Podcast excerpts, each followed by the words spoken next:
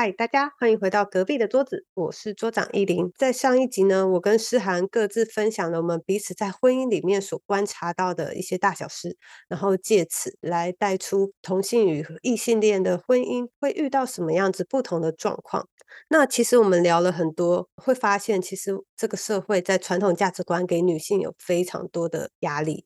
但是这些压力是有可能去改变的吗？我想要在这里就是请诗涵也分享一下。他们自己有一个大脚小脚云家亲子共学团，会在之中讨论非常多的亲子教养议题。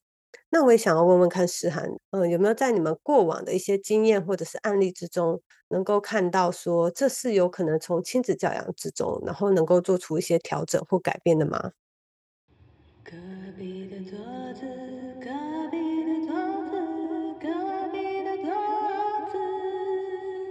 我觉得，假设我们的上一代啊，他们承接了这件事情，然后可是没有人跟他们说，他们其实可以不要这样子的，或者是也没有人帮助他们，真的从为家庭奉献的这个角色出来的时候，他很他很自然的就会把这个历程当中他所经受到的事情，就一成不变的带在我们孩子身上。那假设我们自己也有这样的一个经验跟感受的时候，我们有没有机会在我们之后，能够不要用同样的方式对待我们的孩子？那我觉得这个社会才会有些转变。之前我们有看过一本，就是那个我们自己那个那个大脚小脚亲子共学团，我们有一本读书会读的书叫做《剥洋葱教养法》，然后它名就有提到说，一个观念的转变呐，至少要花三代以上的时间。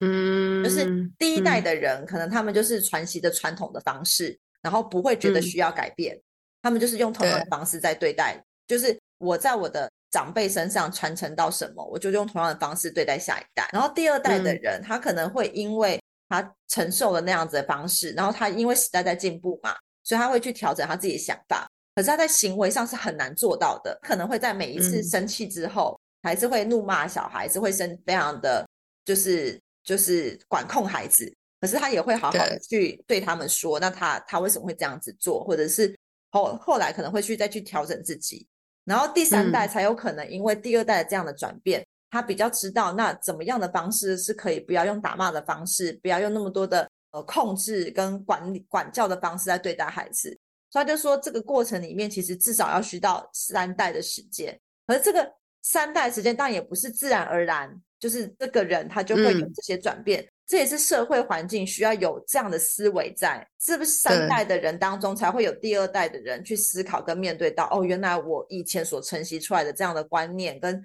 传统的价值其实是是不适不适合的，是需要有一些变化的，然后才会进入到第三代这样的环境。然后你刚刚在讲的时候，我就觉得其实对我们爸妈来讲，他们其实也在第一代当中嘛，就是他们他们。出生的时候，其实这个社会里面的这种传统价值观，然后不论是重男轻女也好啊，或者是这种就是男尊女卑啊，然后什么男男主内女主外啊，这些都是他们从小到大附加在身体身上里面的这种价值观。到他们结了婚之后，他们也承担这所有的一切。那现在要他们去做改变，几乎是不太有条件的。我们只能够去跟他们聊，然后请他们哎。现在就是孩子年纪都大啦，其实你可以把重心回到自己身上，这可能是一点点可以让他们把自己照顾回到自己身上来，好好照顾自己的这样的历程。可是关键其实在我们是属于第二代，那我们这第二代怎么样把我们所承袭到的这样子的一种比较父权的观念，然后跟比较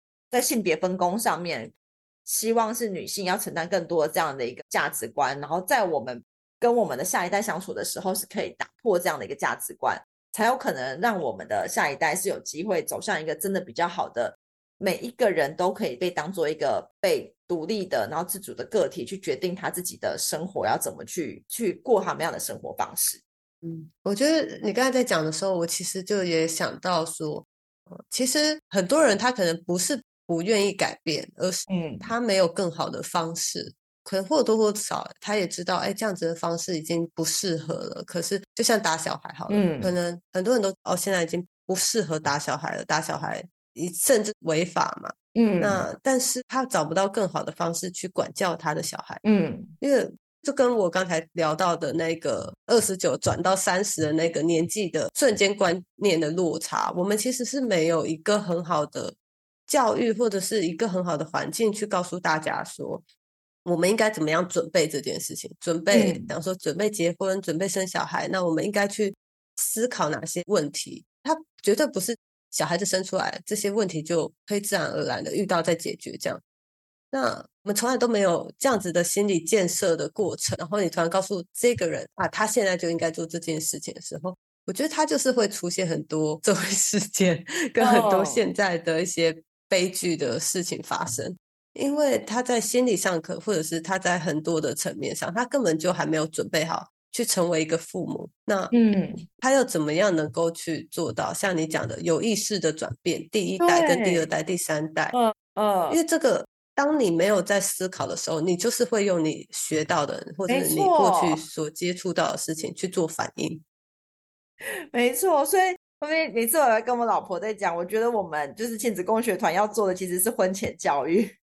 嗯，就是而且我觉得这件事情在异性恋身上，就是像我刚刚讲的，就是在异性恋上很会很明显，因为对大家来讲，这一路的路都太理所当然的，就是。一旦你过了三十岁之后，你就是搭上那个高铁列车，直冲往那个结婚生子路上走。所以其实过程里面，你不太有条件更去思考你自己为什么需要婚姻，你想不想要生小孩？那你想要怎么样的生养？就是你想要怎么样的教育小孩的方式？那你想要怎么样的夫妻关系？你会跟什么样的人去建立什么样的伴侣关系？就是这件事情在过程里面很少有机会真的能够停下来好好的讨论，就是它就像一个失事列车一样，就咻。你好像只能走到那个终点站。一旦在你这个过程里面遇到一个看起来还不错，哎，有比较就是收入经济还蛮稳定啊，相处得来啊，然后人也还不错，好像就可以定下来了。可是事实上，结了婚要相处一辈子这件事情，并不是只是收入稳定，不是人还不错，脾气很好就决定了所有一切。还有很多很多很多很多生活的各种相处的细节、价值观，然后还有沟通的方式。都会影响到你能不能够跟这个人相处五十年、六十年。没错，可是我们很少在结婚，就是伴侣交往过程当中，或结婚之前，好好去面对，就是真的要真的是要拿着放大镜去检视这个人所有部分，去核对他是不是真的是一个你可以跟他在一起五六十年，你都不会觉得很厌后悔的，最后悔的人。其嗯，不知道我我自己觉得蛮多异性恋不太会做这件事情的。嗯哼嗯哼，呃，因为因为对大家讲，就是但坐上这个这个异性恋列车之后，你就是你只能直直接冲往终点站，你根本没有任何的缓冲的空间，让你稍微停下来想这件事情。嗯嗯嗯嗯。然后可是因为像我们是刚好卡在一个还没办法结婚的年代嘛，所以其实我们在这过程当中，对我自己来讲，我是真的就是每一个环节都在思考，我跟这个人要不要在一起一辈子。嗯，它它有一个附加的效果，是因为当时没有办法结婚的时候，你就知道你你必须就是我们两个没有任何的婚姻的约束，所以你不可能绑对方。就是你一旦两个人相处不好，我们两个都虽然当然有你你有婚姻关系，不代表你就不会外遇，你就不会去找别人。可是因为在我们的价观观念里面，就是你有婚姻跟没婚姻，其实那个关系的变化性还是比较没有约束力的。嗯，所以对我们来讲，那时候其实就会比较是，哎，你得认真的去看见这个人到底是不是你，你真的能够跟他相处在一辈子的人，所以会有很多检视的过程。嗯嗯嗯。啊，我我其实不太知道是不是异性恋也会有这样的一个历程在，只是有时候我在看在我的朋友的时候，就觉得大家都很很快，或者是像我们共学团很多的团员们，就是大家也都是哦，好像到了适婚年龄，然后刚好在这个适婚年龄当中遇到这个好像还可以的对象。然后就结婚了，可是结婚之后才发现，哦，可能很多，比如说对政治的倾向啊，对于各种议题的观点呐，沟通的方式啊都不一样，那可以怎么办？嗯，我自己的话是我身边的朋友分的蛮两极的，嗯，要不然就是超年轻，然后有小孩就结婚，嗯，要不然就是可能像像我现在这样，可能很晚婚，嗯，就是真的精挑细选。因为我跟我先生也是，我我会觉得我可以跟他结婚，也是因为我们婚前一起讨论过很多非常现实的问题。哈，对，所以才觉得说，哦，这个人是可以认真跟我讨论这些事情的人，所以才结婚的。那你们都讨论些什么样的问题？呃，我觉得包含我们对于财务的规划、对未来目标的规划，以及对于家庭的想象是什么？这样对，就是比较不是只是单纯说哦，我喜欢你，我爱你这样子，就是有很多很具体生涯的目标去讨论这样，然后还有自己喜欢的生活方式是什么？好好好好，然后自己希望结婚以后的生活方式是什么？嗯，所以对于你来讲，你会不会觉得刚好就是你没有在那个就是？比如三十出头岁的年龄结婚，所以就是好像还有一点空间，真的去经验了你自己想要成为一个什么样的人，跟你自己希望是什么样，用什么样的方式过生活，就是你自己的状态也比较成熟跟稳定的，所以你更有条件去想，那你想要的伴侣是什么样的情况？没错。假设你在这种二十、二十九岁、三十岁，其实我觉得那个时候的。男性或女性其实都还在一个，尤其是因为我们现在的，就是以前的人，他们觉得可以早婚，是因为以前的社会环境其实相较不像现在变动这么多。现在的比较单纯，嗯，对，比较单纯。现在的人的工作，其实你从二十岁到三十三岁这十年，几乎是你的工作这个阶段当中，你会不断的去尝试跟不断的去挑战的阶段。所以你到底会想要过什么样的生活？你想要在哪里生活？其实都。不像以前一样，好像哦，二十五岁你就可以理所当然就定下来了。哦，你可能就做什么工作，或者就继承家庭，然后干嘛，你好像都已经确定下来。就你可能要到三十三岁、三十五岁，你才会更确定哦。好，我我愿意投入的工作是什么？那我想在哪边生活？那我我喜欢的生活形态是什么样子？我喜欢去旅游吗？我喜欢常常待在家里吗？那我的兴趣是什么？我觉得现在的人，因为以前都在念书。所以其实更晚去探索跟了解自己，所以等到你很感受到你自己的时候，而且这个我觉得二十三岁到三十三岁，你能够去确定自己，也是在这十年你要很有意识的去不断的去探索生活，对，你要不断去经验各种生活，你才能够确定哦。所以到你三十三岁之后，你才有可能有机会是说，哦，好，那我自己是一个什么样的人，所以我知道我自己适合什么样的伴侣，然后我想要跟什么样的人相处在一起，然后跟什么样的人发展关系。然后跟他一起经营什么样的未来生活，你才有可能在这个前提底下去想这件事情。可是如果你没完全没有经历过前面那段的时候，就是一个你连自己都不了解的情况底下，你要跟另外一个你很不了解的人一起结婚，真的。因为其实我觉得，我我之前在遇到我先生之前，我也一直在探索，说我自己到底真正喜欢的东西是什么，跟就是。不只是工作，还有包含对象。嗯，然后所以之前我交往过的对象，其实差异都超大。嗯嗯嗯。然后所以那时候就会觉得说，哎，我要怎么样知道我真正我想要一起走一辈子的人到底长什么样子？嗯，因为每一个都差这么多嘛，那代表我其实我也不是那么的确定，我真的想要一起生活的人是什么样子。可能那一段时间，他就是很符合我在那个当下。我想要的生活，嗯，它应该不是单纯的只是年纪的问题，它应该是你自己对自己的掌握度，对你生活的了解度，然后很完整的去规划。但是如果真的要讲，像你刚才讲的婚前的亲职教育这一块，这一块的确是因为我们当初就没有觉得一定要生小孩，嗯，所以我自己是没有特别的去研究啊，或者是钻研这个部分，因为当时可能我们就觉得我们。不一定会有小孩，这样。但是我现在的想法应该是，不管我们有没有要结婚，不管有没有要生小孩，应该所有的人他在做这些要不要？因为我在这个过程里这几年，我问了很多想结婚、不想结婚、想生小孩、不想生小孩的朋友，我自己做一个小的我身边朋友的问卷调查。嗯，对。然后我发现他有一个，就是他这种东西，就是他没有一个标准答案嘛。但是它有一个很关键的因素，就是会在于你个人对于你未来的信心度。嗯嗯，对，不管是你自己生活，或是对于这个社会，你的信心有多少，会决定你想不想结婚跟生小孩。嗯，对。那所以我觉得你在婚前去了解到底结婚是怎么一回事，然后生小孩到底是怎么样的一回事，它会有帮助于你做这些决定。嗯。我觉得对我来讲，我之前一直没有办法下定这个决心，最主要原因就是因为未知嘛，你根本不知道结婚后会发生什么事情，或者你不知道生小孩以后会发生什么事情。嗯，所以变成是其实大家很难想象那个未来会是什么样子，所以只能用一个很 rough 的这个想法去思考那个未来会长会会有可能是什么。对，然后你遇到的经验好的人，就会对你这件事情哦充满期待。那遇到经验不好的，你可能就会开始像我，就会觉得我原本没有那么排斥生小孩，跟我妈聊一聊以后，越来越不想生。因为他就跟我讲很多，就是责任啊、负担啊，你就会觉得说啊，我我如果是为了这些事情，我才不要生小孩嘞。对啊，而且而且你就会觉得说，为什么凭什么小孩子一出生就要背负着你以后要照顾我的这种期待，压力也太大了。结果你妈才是阻碍你那个 生小孩的最大的阻 那个阻力手这样子。对，他每跟我讲一次，我就越不想生。呃，所以其实真的是我们社会里面需要有更多样态的对于养育孩子的想象啦。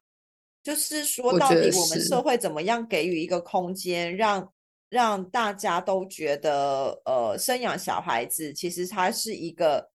嗯，每一个家长都可以发展出自己的方式的。然后它是一个，呃，而且那个方式是我们其实是希望让孩子每一个人都可以成为他自己，而不是像我们一样过去一直以来承受这么多的。呃，家长的期待啊，社会的期待，然后把自己这么扭曲变形。那假设我们对于我们能够用什么样的方式来培养、陪伴孩子跟教养方式有一个比较开阔性的思考的时候，可能对于像你这样子，就是其实你会呃很很去思考你自己的未来，跟去发展你自己的人来讲，你其实会比较知道你怎么样去面对这件事情，它即将来发生的时候，你用什么样的，你需要做样子做什么样的准备，跟你。你可以怎么去更好的安顿你自己？对，嗯，对对对，我觉得是，嗯，这个其实也是我们在谈少子化政策里面很重要的一个关键，因为我们自己都在做这个亲子共学的工作嘛，所以其实我们会看见的是。对于家长来讲，生小孩不是只是把大把孩子生出来就好。一旦有了孩子之后，你所面对到的各种怎么样去养育他的方式，其实每一个阶段对于每一个家长来说都是一个新的挑战，而且是全然陌生的挑战。然后他完全不是一个用过去爸妈的经验就可以来告诉你怎么做就好了，因为。这三四十年来的社会变化其实非常的大，所以他们以前的觉得可以的方式，跟现在社会环境其实是落差很大的。然后加上他们变成阿公阿妈之后，又会有另外一种对待孩子的方法，其实那个东西都会产生蛮多的价值上的冲突。然后另外一个层面是，就是对于家长来说，你你怎么样面对到就是一个他的就是孩子的经验。他跟他的能力其实跟我们大人都很不一样的时候，我们到底要怎么去看待这个差距这么大的情况底下，还能够不要把他弱化的成为一个他好像是大人要帮他决定所有一切事情的这样的一个一个教育方式？这个其实对于家长来说也是蛮难的，很难的一个一个挑战。对，所以其实就是。他还必须具备，就是可以想象他自己没有过的经验，但同时他 又要把这个经验交给小孩。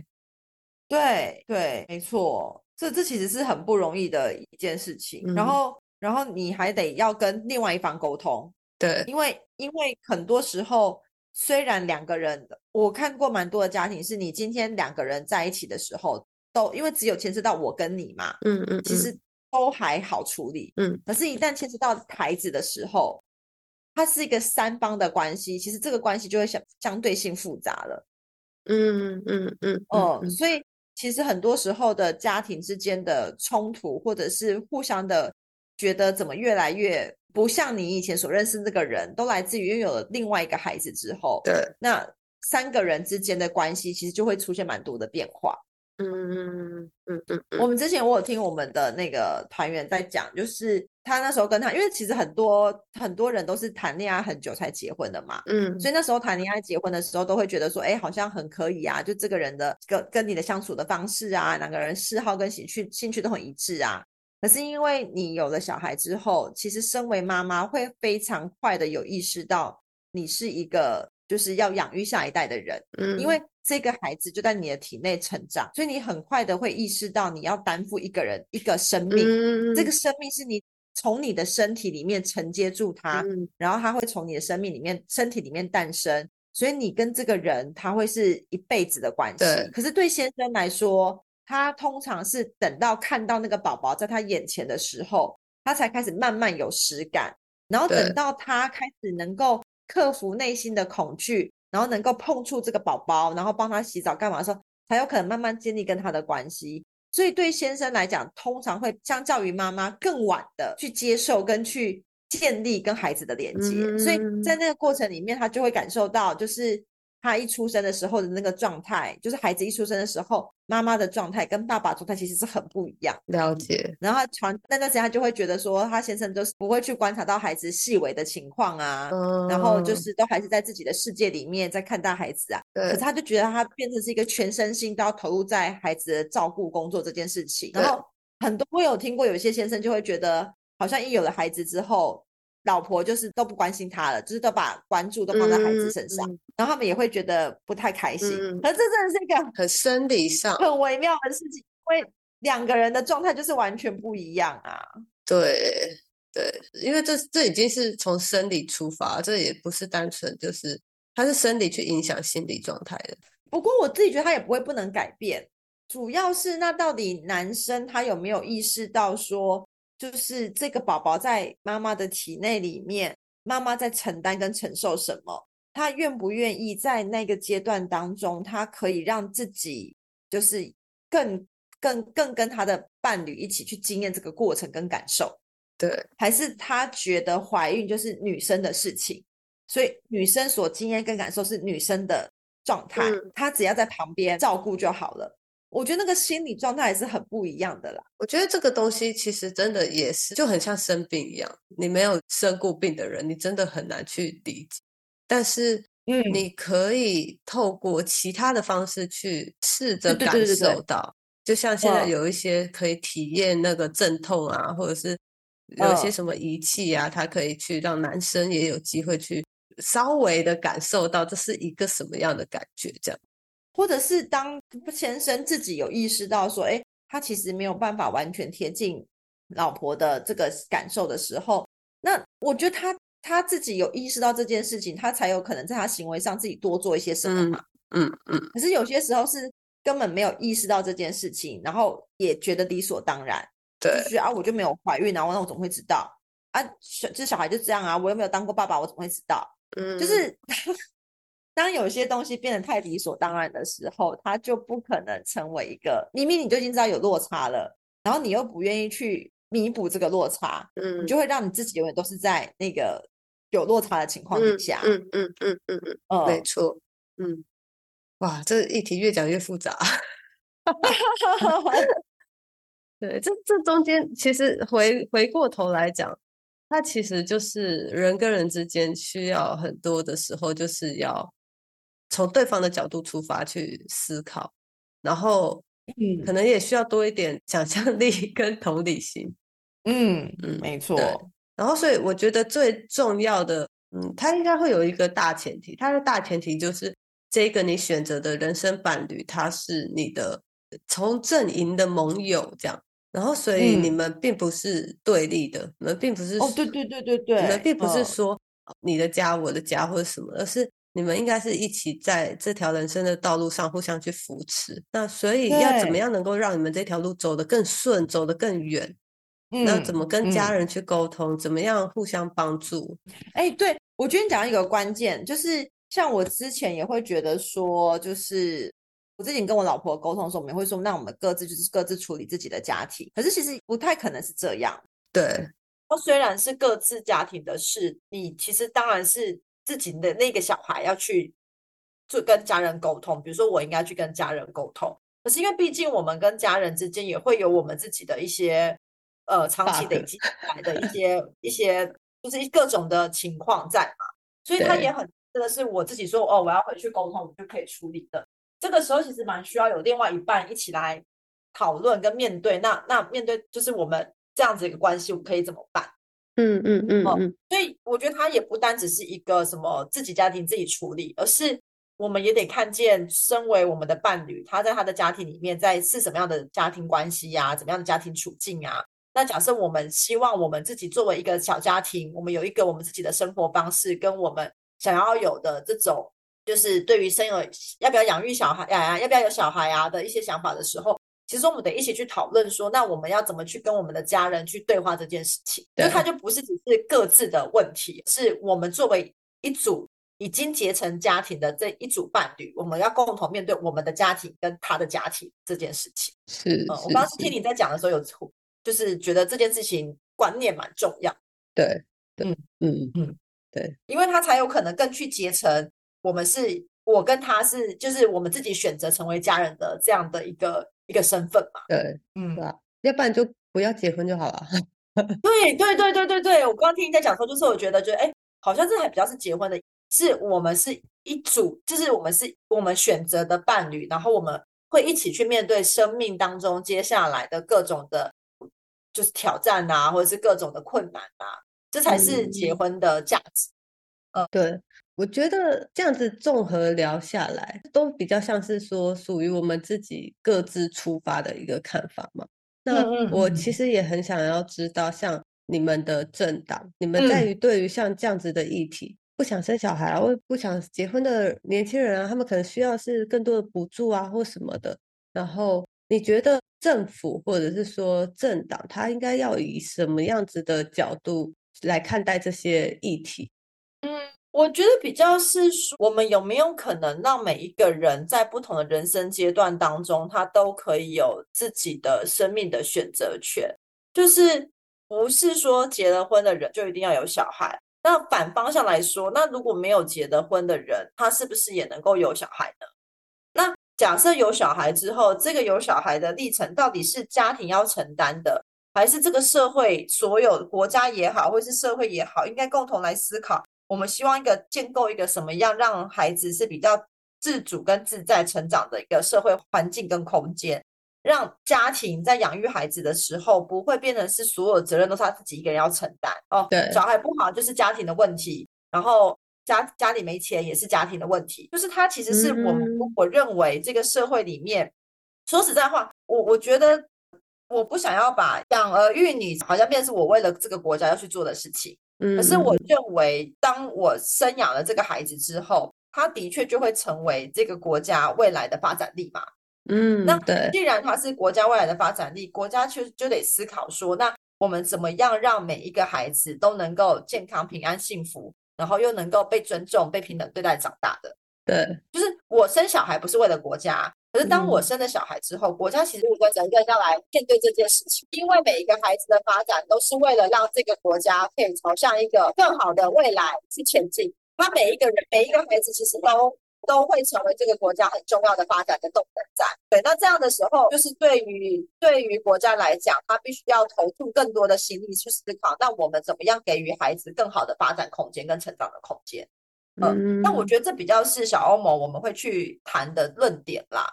嗯，那我觉得这过程里面，它就会牵涉到，当我们在谈少子化的时候，其实并不是去谈说，哦，那我们要给家长一个家庭多少钱，让他可以养小孩，而是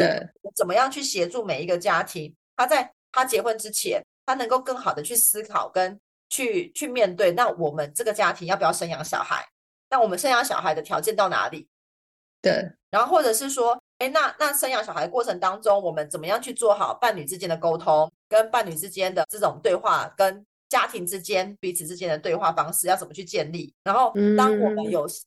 养育孩子的这种教养观念的冲突的时候，那又可以怎么办？就其实这些都是很细节，可是这才是很关键的，它会牵涉到作为一个女性，她在承接这个社会期待她有生儿育女的压力的时候，她能不能够有更好的支持？让他知道，我不是一个人在承担这所有的一切的。怎么样透过国家的力量，把伴侣也变成他的支持力量，然后把社会的其他的资源也变成他支持的力量，然后让他能够在这个过程里面，他他是仍然成为他自己独立个体，可是他又能够陪伴着他的孩子成长的。对，嗯，这比较是我们会去关注跟会想要去推动的政策。嗯，其实我觉得你刚才在讲。这些事情的时候，我自己在这个过程里，其实我也一直在思考，说到底，我觉得不想生小孩的原因是什么？对我个人，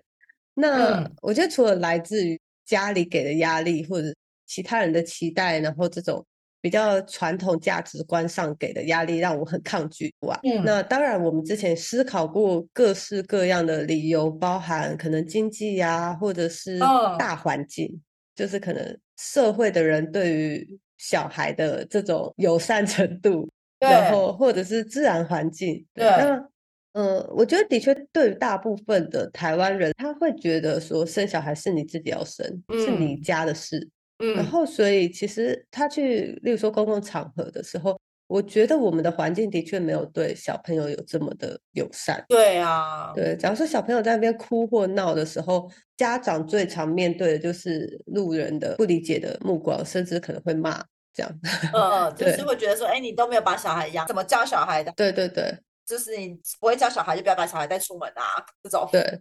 那所以其实其实这些综合来看，我发现它都是来自于就是你生了小孩以后，好像就变成你个人一个责任和压力，全部都负担在你个人的身上。嗯那所以，我其实蛮认同你刚才讲的，我们国家怎么样去帮我们分担掉这些来自于周遭所有的人的目光，然后它集中在单一个个人的身上。因为你想想看，如果女性身为一个主要照顾者，她又要照顾小孩，他又要照顾自己的爸妈，又要照对顾夫家的爸妈，然后还嗯要还要再找出时间来照顾他自己，甚至是去工作。其实嗯真的是你会觉得活着好累哦。真的，光想这件事情就觉得活着好累哦，就是嗯你好不容易努力的长大成人，有了自己的自由以后，你却没有办法好好的享受你的生活带来给你的快乐，然后一直嗯在这些责任之中不停的轮转。嗯那所以，像我，我之前有去拜访过那种泰国的一些生态村，那我嗯。我自己的印象很深刻的是，就在那个生态村里的小朋友，他们就是可能已经很习惯会有很多的外国人访客，嗯。然后去到那边跟他们聊天啊，交朋友啊。所嗯。以这些小朋友他不止就是表达能力很强，然后他们大部分都是自学的，嗯嗯嗯。然后也不会害怕跟人接触。但是有一个我觉得最印象深刻的是，就是他们的家长可以随时随地都不在生态村里面。嗯因为他这个村里面的所有的村民都会一起帮他照顾他的小孩，嗯嗯嗯所以那些小孩每天就是很开心的在这里，在这个山上跑来跑去，然后他要学东西，也会有其他成员帮他教他的小孩，嗯他嗯们有一个共同的课纲跟共同的目标，这样。嗯嗯那所以我觉得，如果我们的社会是这样子的环境的话，我当然不会害怕生小孩啊，嗯因为我今天要出远门工作，或是我今天要去做其他事情的时候，我知道我的小孩永远都会有人帮忙照顾。那当然，别人的小孩出门的时候，我也会帮忙照顾。对，而且你也知道价值观是相近的，你就不用担心他们就是用不好的方式来对待你的孩子这样子。对，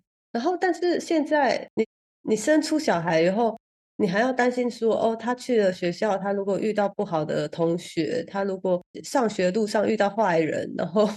或者是各式各样子，讲说社会案件，都会让你觉得，天哪，这个真的真的不只是钱的问题，嗯嗯嗯，而。是就像我刚才最一开始讲的，就是信心度，你对整个未来的信心度。嗯。你没有这个信心度，连你自己，像我们父母那一辈到我们这一辈，我们活着的这些年来，我们经历了多少这个世界重大的变迁？嗯，从那个手机三三一零变成 iPhone，从没有网络到现在全部都是上网，一切都是人人都是自媒体这样。对，你自己光在适应这些生活快速变迁，你都觉得有很多挑战了。以后你真的也嗯没有办法想象，到底未来你的孩子可能会面临什么样的一个处境。嗯嗯嗯，以后他们根本就是直接什么都是 AI 啊，然后都是那个机器人处理啊，对啊，你要学会做那么多家事干嘛？真的。所以在你自己的生存都有可能面临挑战的时候，嗯 你要怎么样去想要给孩子一个无忧无虑的环境？我觉得这真的是蛮困难的。嗯嗯，对，我觉得这个过程里面是他蛮去让我们不要认为有一个既定的方式就可以解决所有的问题啦。嗯嗯呃，所以其实从我们开始就希望能够我们自己怎么去培养我们自己，在面对这个社会变动的时候，我们对于很多事情的观点，不论是像刚刚讲的这种性别分工啊，或者是小孩子的教养也好啊，就是他都会有各种我们需要不断的去挑战自己的地方，而不会认为以前的那一套就一定是对的、更好的。那同时之间，我们能不能够给我们的孩子也有这样的一个不断的去弹性调整自己的能力，而不会用一个我们自己认为的东西，然后再灌在他们的身上？嗯嗯嗯嗯嗯，对。所以结论还是就是要活到老学到老。结论就是，